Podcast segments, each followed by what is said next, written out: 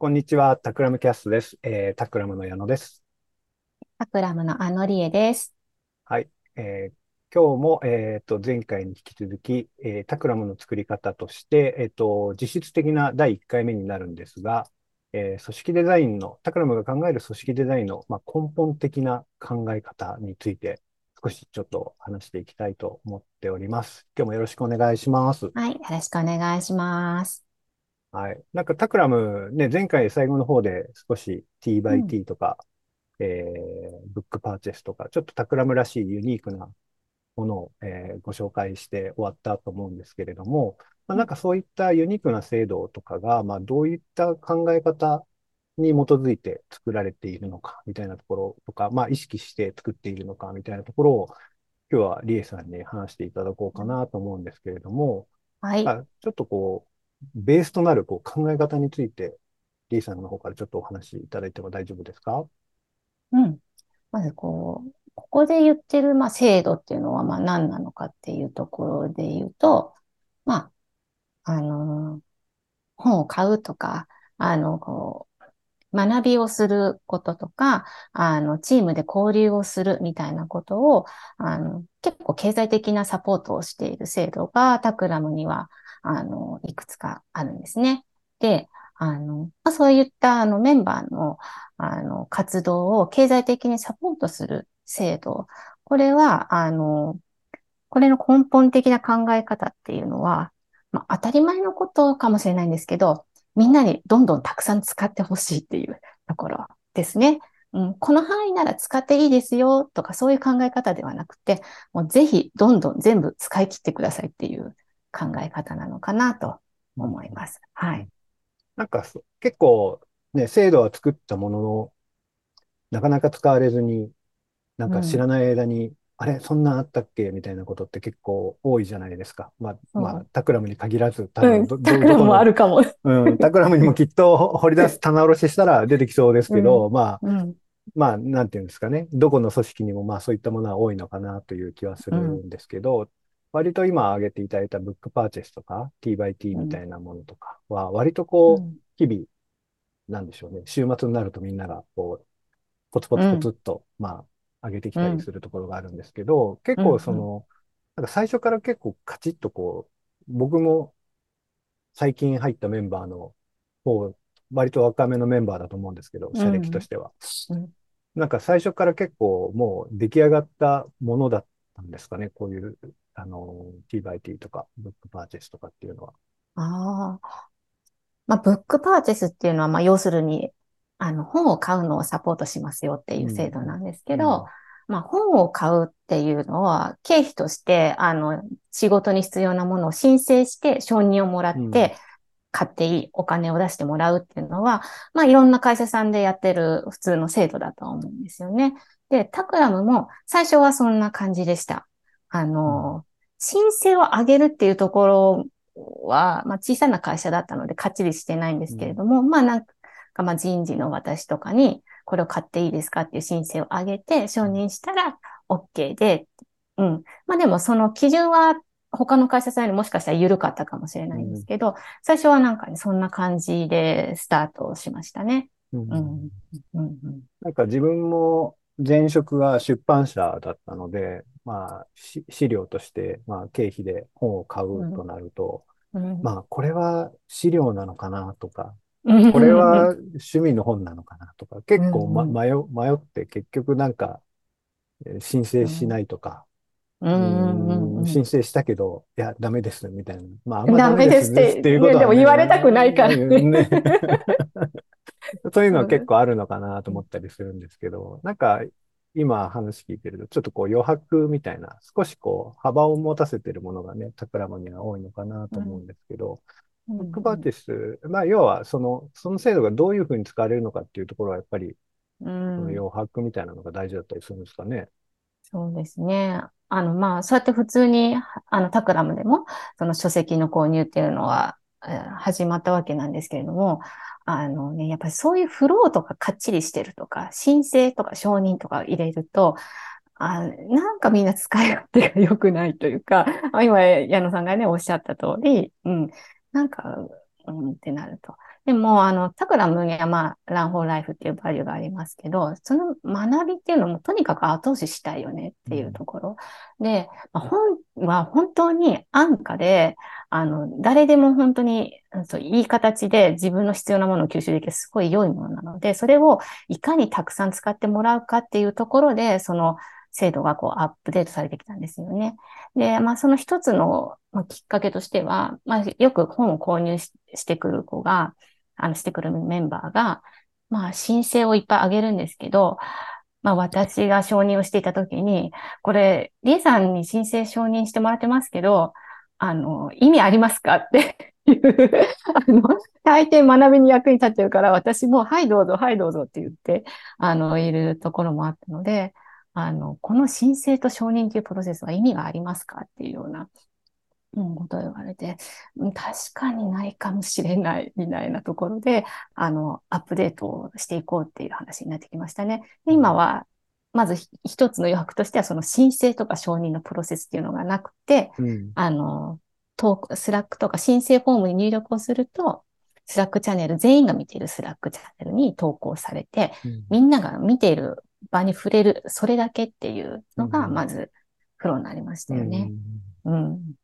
なんかそういったものって、確かにね、 Slack 見てても、まあ僕らもそれに釣られて買ったりもするし、うん、なんか面白い仕組みだなと。うん、なんかその、なんでしょうね。割とこう、経費とかで買ったものって会社のものになるじゃないですか。根本的な考え方として。なので、まあ、会社の本棚とかに、まあ、あるみたいな感じだったりするけど、人知れず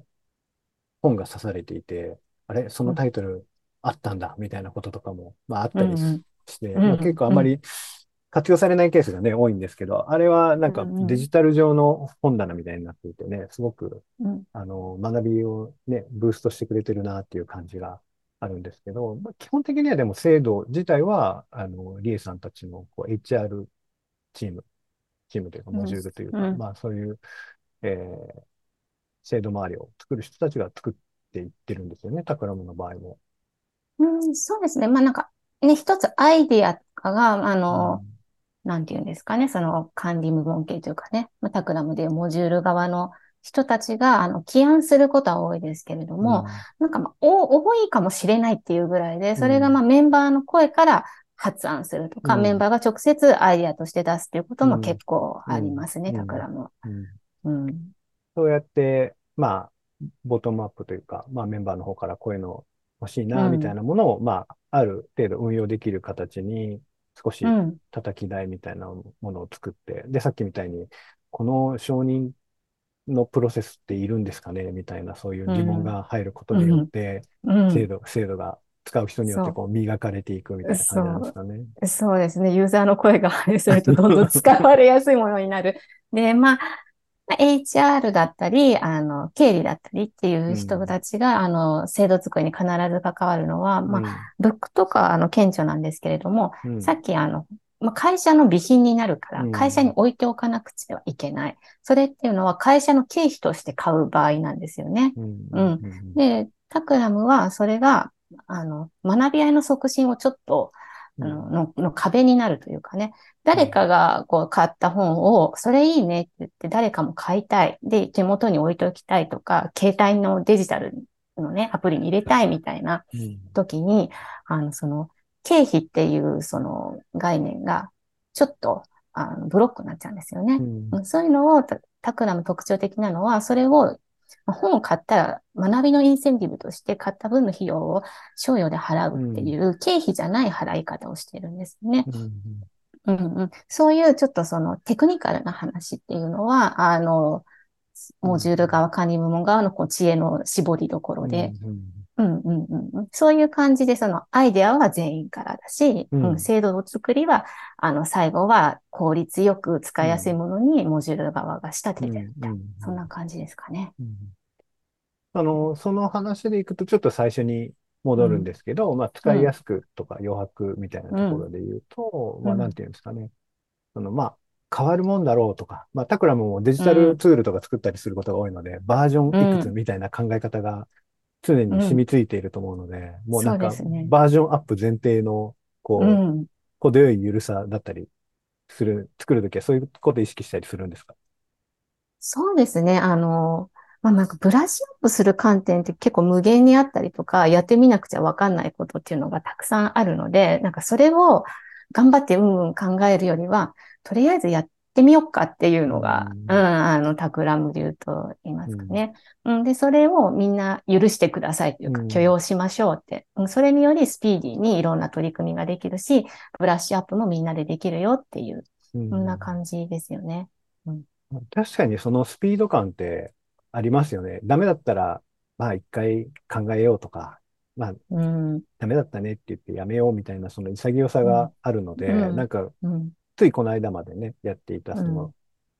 トライアルでやっていたサードプレイスとか、ああなんか、あの、トラベルウィズオープンネスみたいに、ちょっとこの間、メンバーが何人かね、上海のスタジオに、視察に行ったりとか、ああいうのも、立ち上がりから実施までが結構早かったですよね。なんか、そんなになんか1年かけてとか、そういう感じではなかったですよね、多分。そうですね。うん。なんか、そういう制度を作る、こう、メリットとか、あの、想定される運用の仕方っていうのはもう本当にあくまで想定で、やってみるとやっぱり結構いろいろ出てきますよね。なので、うん、その検証サイクルを早めるためにも、まあ早くやってしまうっていう、うん、ありますよね。結構、リエさんは、その、タクラムの中でも、まあ、こう言ったらあれですけど、古参のメンバーだと思うんですけど。そう、ですよね、うん、はい。最初からそんな柔軟な感じだったんですか？え、私？タクラム？タクラムのその制度的な話ですよね。な私ね、入社、そうです、古参なんで、社員が少なかったから、なんだろう、なんだろうね、ゆるさ、ゆるいところとゆるくないところとすごいごちゃ混ぜな会社でしたね。うん。うん、そう。なんか、すごい変化しているので、その組織のやり方とか何かそう制度を考えるとかね。うん。そういう、そこがもう常々変化するっていう意味では、あの、なんていうんですかね、柔軟だったのかもしれませんね。昔から。いや、なんか、その、冒頭で少し話したみたいに、得てしてこういうものって結構抜け漏れなく作っていったりだとか、その、なんていうんですかね。その、まあ、こういうふうに使ってほしいみたいな、まあ、どちらかというと、こう、作り手側の思想が結構反映されることによって、結構ガチガチのフレームになるケースってあるじゃないですか。はい、はい。なんかそういう感じのものって自分がタクラムに入って使っているものに対しては、いや、なんかそこは自分の解釈でいいんじゃないとか、割と、うんうん、あ、そう、それぐらいこっちに委ねられてるんだみたいな、ちょっと性善説っぽい、えー、うん、意味でね、そういう作りになっているなって感じたりするんですけど。うん。うん、ああ、それで言うとね、あの、あれです。T by T っていう制度は、まあ、タクラムで、タクラムの人とタクラムの人、二人以上で何かこう、食事行ったり何かアクティビティをしたりすると、それをサポートしてくれるっていう制度ですけれども、うん、今は、あの、年間の一人当たりの予算と、タクラムの人二人以上っていうことしか縛りがないんですよね。うん、うん、まあ、それ以上縛りがなくなったら何なのかっていう 会社の制度じゃなくなっちゃうから。それぐらいはあった方がみんな 使いやすいと思うんですけど、前は1回あたりのいくらとか、うん、あの、やる前にあのみんなにアナウンスしなくちゃいけないとか、うん、なんかいくつかあの縛りが今よりも多かったんですよね。うん、うん。で、なんかそうすると、事前に何かしなくちゃいけないとか、なんかそういうことがある。やっぱりそれだけで、ちょっと、なんかこう利用に、こう、ブレーキがかかるというかね。うん、それも、あの、メンバーから今、こう、今このコロナの状態でね、うん、あの、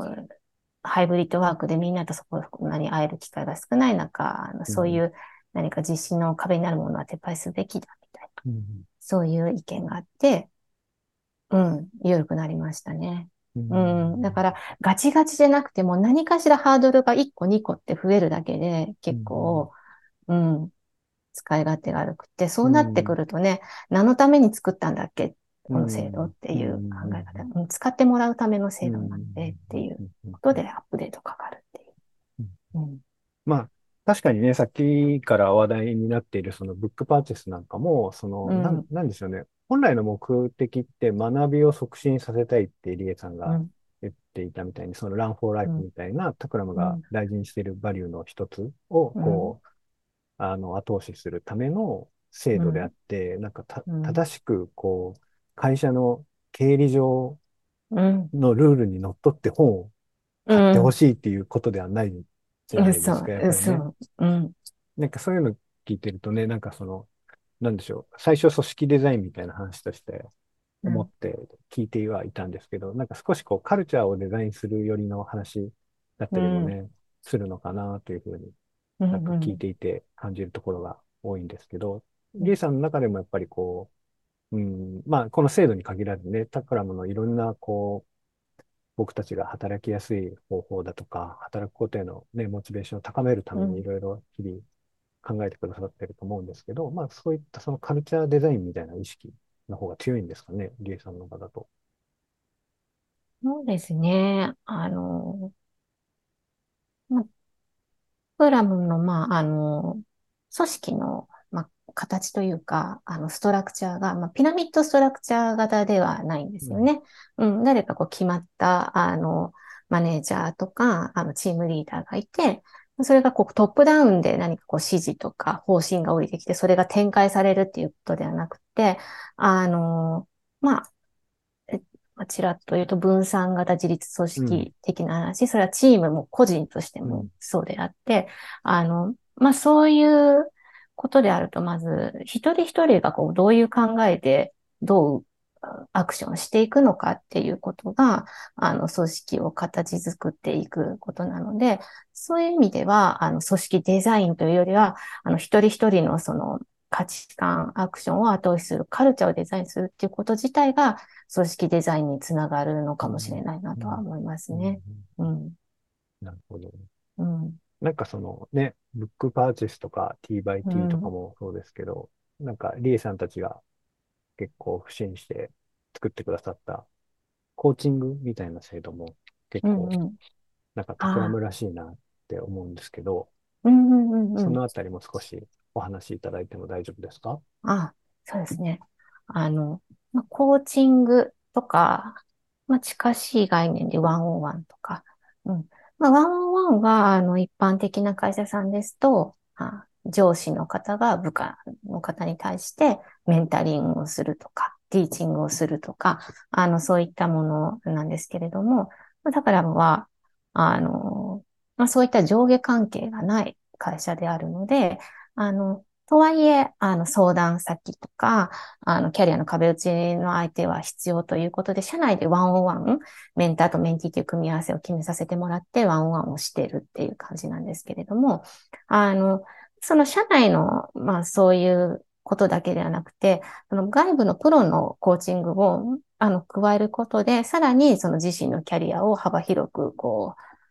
考えられるようになったりとか、あの、社内の人には相談しにくいことを外部の人に相談できる先として、あの、外部のコーチングのサービスを、ま、使わせてもらってるんですけど、うん、これもね、あの、こういうコーチングっていうと、あの、エグゼクティブとか、マネージャーとか、な、何らか制限をつけてサービス展開し、社内にサービス展開してる人もいますが、タクラムは全員が使えるし、相談事は何でも OK。うん。にすることで、ちょっと使いやすい制度にうん。してもらうんしてるってことですね。うんうん。僕もこれ毎月活用させうん。ていただいてるんですけど、うん。うん。うん。うんよかった。私も3年ぐらいどうも付き合ってます。なんかこういううん。のもね、やっぱりこう、ある限られたレイヤーの人たちだけが使うものではなくて、今、うん。リーさん言ったみたいに全員が使うん。えるし、うん。その一つこう客観的な視点で、うん。うん、なんかこう、タクラムで今起きていることとか、自分が直面しうん。ていることで、少しこううん。答えが見出せないこととかを、まあ、うん。投げかけてみると、割とこう、なんでしょうね。変に文脈を組まずに、うん。あの返してくださったりするんですよね。こうん。答え、うん。答えというか、まあ、ある種の、こう、道、道筋というか、うん、なんうんかそれがすごく、えー働く上でのね、あのモチベーションにもなってるし、とてもまあいい制度だなっていうふうに思いますね。なんかねうん。これもやっぱり当初から僕が入った時にはもう出来上がっていたんですけど、これももう当初かあらあれなんですか？その、みんなにこう広くあまねくみたいな感じだったんですか？あ、ああ、そうですね。最初は、まあ、まずね、社内の101が先に走りうん。ましたね。うん、あの、まあ、そういうもう、101という仕組みがなかったので、この仕組み自体を入れたのが、えー、まあ、3、3年ちょっと前ぐらいですうん。かね。で、その、101を、まあ、会社に導入するときに、あの、メンターをする側の人たちが、自分はメンタリング初心者なんで、研修を受けないと不安ですっうん。ていう話があって、その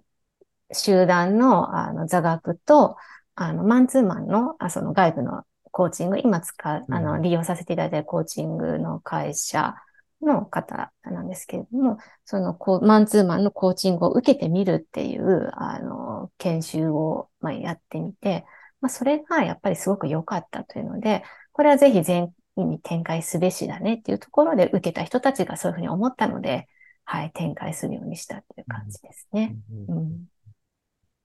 なるほど。なんかうん。こう、こういうものって、まあさっきの T by T とかう T2T とん。かもそうだし、まあうん。これ、コーチングも割とこう、う上、上からっていう、まあ上も下もないのであれなんですけど、まあある種のマネジメント層からこれをやるうん。から受けなさいみたいな感じではないわけであすよね。あ、そうですね。全然ないですね。うん。うん。割となんかそこがね、た、宝物らしい面白さのところなのかもなっていうふうに思うんですけど。うん。うん。うん。うんそうですね。まあ、ひうん。まあ、タクラムの場合、自分のニーズは自分がよくわかっているというかね、それぞれの で、まあ、そのマネ、マネジメント層というかね、あの、このシニアの方から見てこれやった方がいいんじゃないっていうのは、多分今だと、こう、ワンオンワンとかでアドバイスを求められたら多分お伝えしてるうん。と思うんですけど、あの、まあ、タクラム、まあ、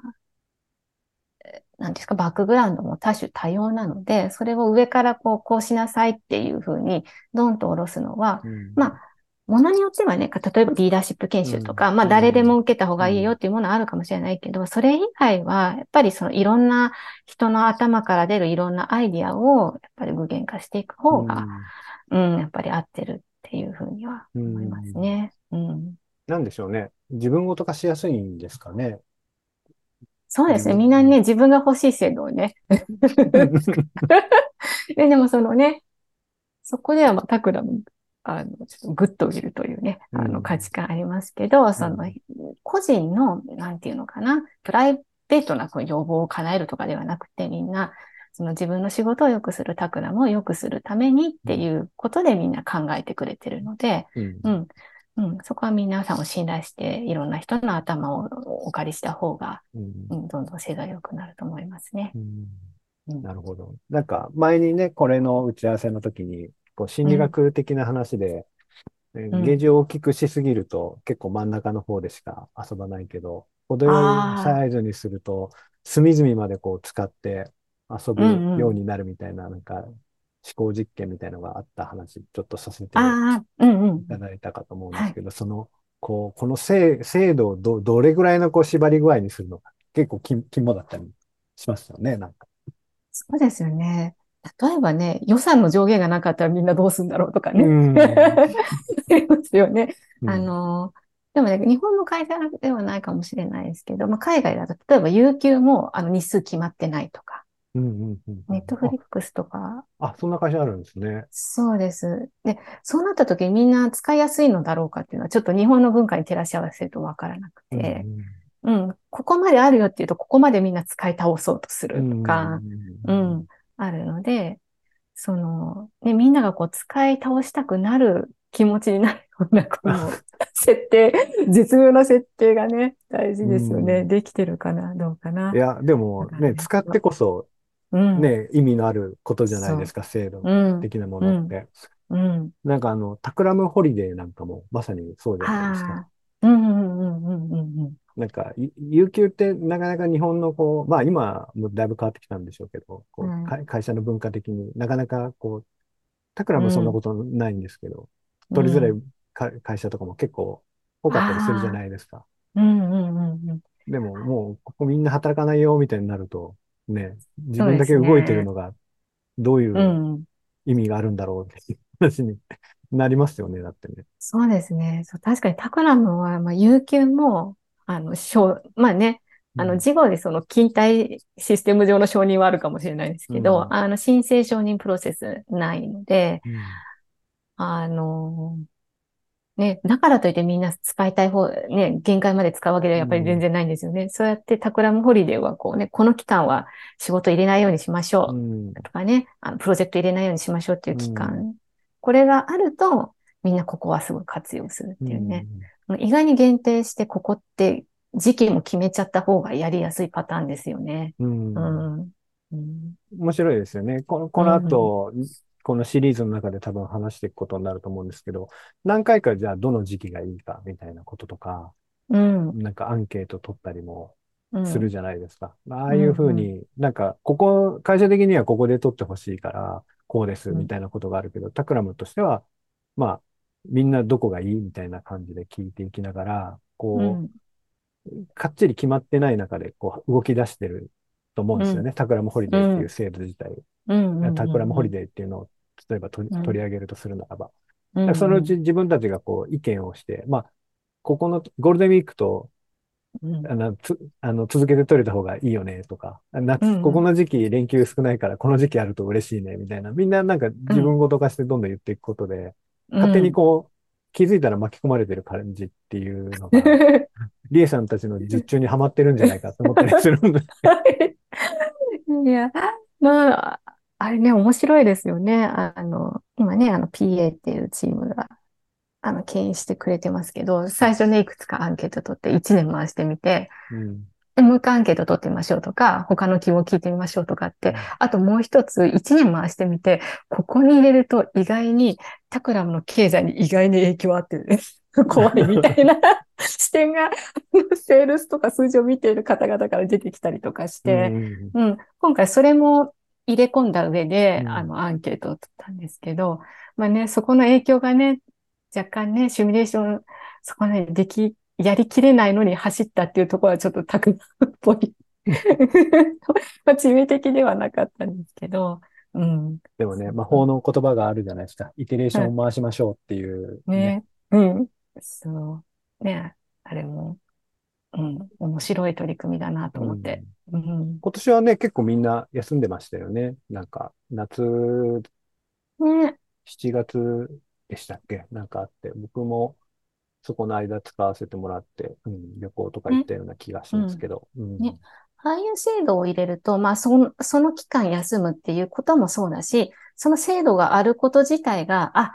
ちゃんとしっかりこう心身の健康をあの大事にしているっていうことが、うん、あの会社全体に伝わる、制度の存在自体が伝わるっていう意味でも良かったかなと思いますね。うん。なるほど。いや、うん、まあ、そうですね。このどいかに巻き込むかっていうことで、こう、制度が形骸化しないみたいなところがきっとね、大事で。だから、うんうん、こう使い倒せるかどうかっていうのはね、なんかやっぱり、使う前にガチガチに決めすぎると、まあ、あんまりいい結果が得にくいんだろうなっていうのはなんか、学びとしてありましたね。やっぱりどうしても、うん、うん。で、これまでの職歴の中でそういう、まあ、制度めいたものを作る機会っていうのもね、もちろん僕もキャリアの中であったんですけど、どうしても、なんていうんですか、こちらの描いたシナリオ通りに使ってほしいと思うがゆえに、